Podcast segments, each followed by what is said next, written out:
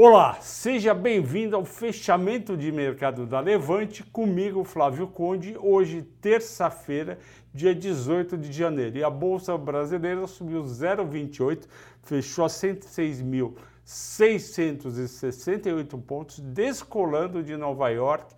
A gente teve o mercado americano caindo em torno de 1,5%, porque os juros subiram o 10 anos, a Treasury americana de 1,79 para 1,87, investidor americano vendeu ações com medo dessa subida de juros. E por que então o Brasil descolou e subiu? Porque a gente teve o petróleo em alta hoje, 87 dólares, a gente teve também o minério de ferro em alta a 127 dólares. E o dólar também subiu um pouco, foi a 5,56. E aí investidores brasileiros correram para quê? Justamente para a Vale, para a Petrobras, para a PetroRio, e com isso a bolsa brasileira conseguiu fechar no positivo. Quais são os destaques? Três ações no destaque de altas. PetroRio com mais 4,8 em função do petróleo, Cogna mais 3,6 porque investidores estão atrás de barganhas, de empresas que queiram demais e podem recuperar alguma coisa.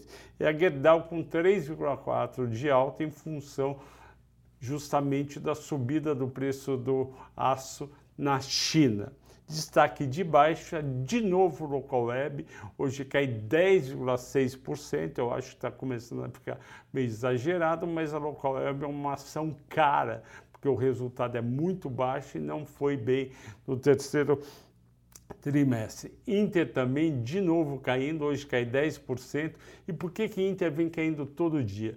Porque tem um fundo chamado Ponta Sul, do Rio de Janeiro, que ele está alavancado fortemente em Inter. Toda vez que Inter sobe, como ele está alavancado, a bolsa chama margem e ele é obrigado a vender ações para cobrir a margem.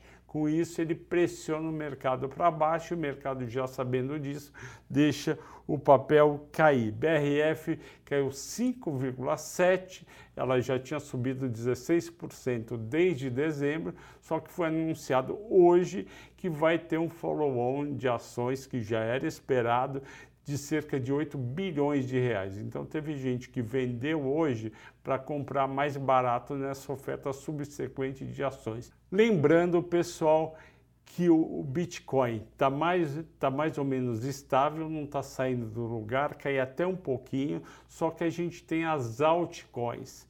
E a equipe da Levante, liderada pela Fernanda, criou um relatório muito bacana sobre essas altcoins que são criptomoedas alternativas. Você vai aqui na descrição do vídeo e vai ter um link para você re receber no seu e-mail o relatório sobre as altcoins, ok? Bom descanso a todos, bons negócios e até amanhã.